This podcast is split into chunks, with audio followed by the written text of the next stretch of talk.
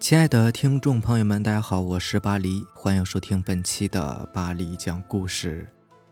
好久没有录制故事了，之前一段时间呢都在剧组里面，所以也没有时间录制。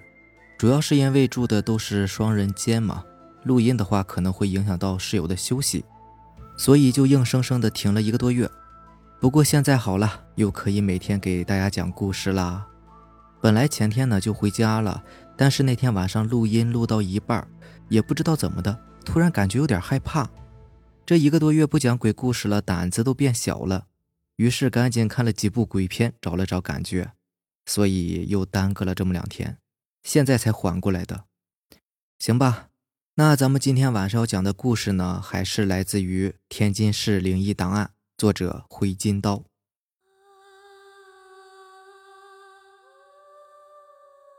一九八五年的九月二十七日，家住天津市河东区黑牛城的一户人家报警，说经常能够看到恐怖的东西，听到奇怪的声音，事情很严重。这家的女主人刘慧贤已经因为精神病住院治疗。经过警方调查，从今年八月份开始，刘慧贤和丈夫周坤经常半夜被墙外咚咚的响声惊醒。他们住的是平房。而且发出声音的这面墙后面是公共厕所。一开始他们怀疑是有人故意捣乱。周坤还曾经和邻居一起守在公厕外面，检查是不是真的有人故意恶作剧。但是声音还是照样出现，却没有发现人为迹象，而且声音越来越响。就在报警的前一天晚上，周坤大喊救命，邻居们被声音惊醒，赶快跑到周坤的屋里。当时一共有四个人进屋。三男一女，他们都声称看见那面墙自己裂开了一道缝，而且在外面似乎有人在使劲凿墙，地面也不知道从什么地方流进了大量的粪便，臭气熏天。人们检查公厕没有人，就在回来的时候，刘慧贤坐在地上惨叫，说是看见鬼了。过了三分钟左右，几乎所有人都看见了，就在那面裂缝的墙上站着一个女人。模模糊糊，时隐时现。第二天，刘慧贤因为精神刺激，开始胡言乱语，被送往精神病院。警方派人来查看，白天什么都没有。到了晚上，先是听见咚咚的声音，然后就是女性人影，连警方人员也看见了。警察决定把墙凿开。就在凿开以后，发现这户人家的墙和厕所的墙中间有一个夹层。里面罗列着二十多个骨灰盒，而且墙里面有老鼠洞，厕所的粪便都流进了夹层。这些骨灰盒上没有照片，也没有姓名，上面只写着“天津市东郊火葬场”。骨灰盒被拿走之后，就什么声音和人影都没有了。警方后来调查这些骨灰的来历，发现这间房子的前任主人叫做刘桂林，五十多岁，单身，是东郊火葬场的工人。于四年前把房子卖给周坤后就失踪了，生不见人，死不见尸，亲戚朋友都不知道他的下落，而且一直不明白的就是他干嘛要把这么多无名无姓的骨灰盒砌在两面墙的夹层中呢？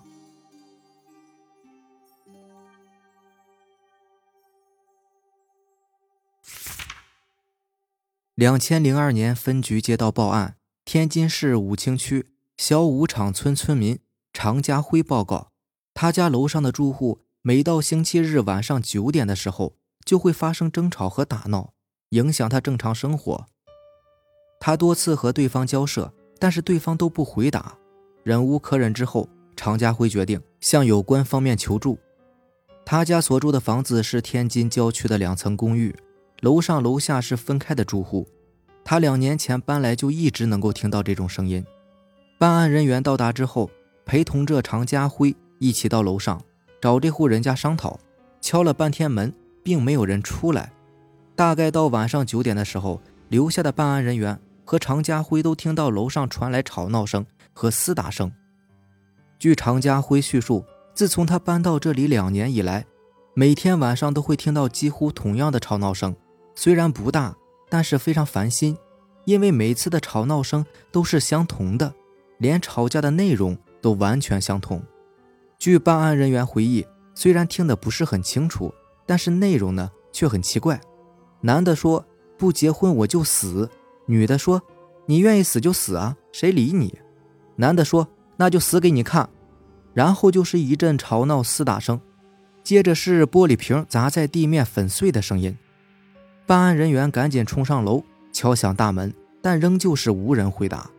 终于，他们忍无可忍，强行踹开了门，发现里面的灯开着，屋里落满了灰尘，但是却没有一个人。第二天，办案人员查找这家人的户口，发现楼上这户人家姓李，户主叫李全德，还有一个女儿叫李艳。据附近邻居反映，已经很久没有见过李家人了。办案人员觉得很费解，那天晚上他们明明听到里面有人呢，但是里面却什么也没有。于是第二天他们再次排查，发现这间屋子里面还有一个阁楼。阁楼里面有一只上了锁的大木箱，这引起办案人员的注意。当他们打开木箱的时候，所有人都惊呆了，里面有一具已经死了多年的男性尸体。当地公安局出动了大量人员，对此地展开询问调查。就在第三天的时候，一个陈姓人家声称，他家的第五个儿子陈伟光，已经到深圳打工多年，但是从来没有回过家，失去音信十年之久。当办案人员把衣物照片给他们看的时候，家里人一致认定，这些衣服就是儿子陈伟光当年离开家时候穿的衣服。据陈家人回忆，陈伟光离开家的日子是一九九二年的十月十八日，当时陈伟光带着行李离开，先是去了李艳家，再往后就没有人见过了。当时陈家人也问过李艳，陈伟光去了哪里？李艳只是回答说，陈伟光在他家坐了一会儿。就离开了，据说是去了深圳。再没过多久，连李艳和他爸爸也都不见了。时隔一年以后，终于办案人员找到了李艳，她已经嫁到了陕西玉林，并且更名为王慧芬。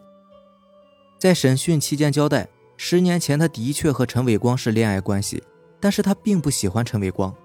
在一个星期日的晚上，陈伟光来到他家里向他求婚，被拒绝后就拿出一瓶农药。喝下自尽了。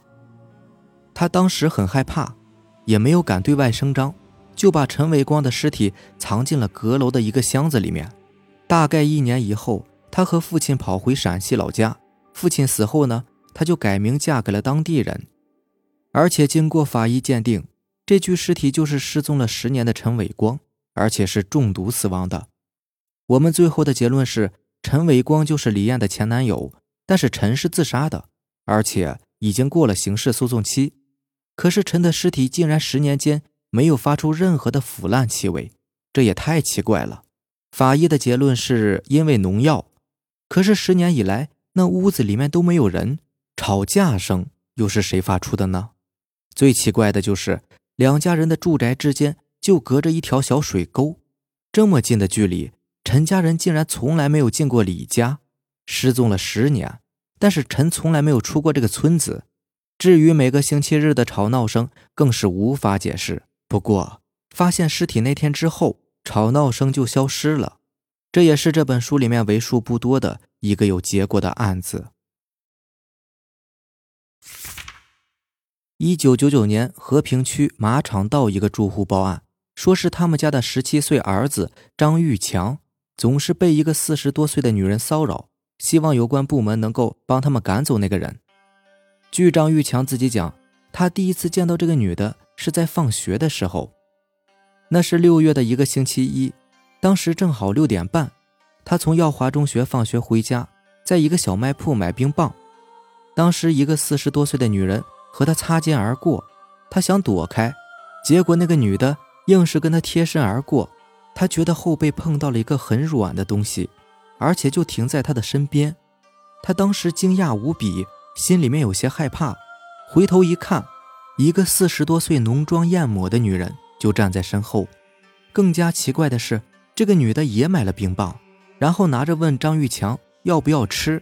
张玉强说不用了，然后就准备回家。就在这时，那个女的说：“你太可爱了，让我尝一口吧。”张玉强听后感觉很诧异，扭头就走。而那个女的呢，就一直在身后跟着他。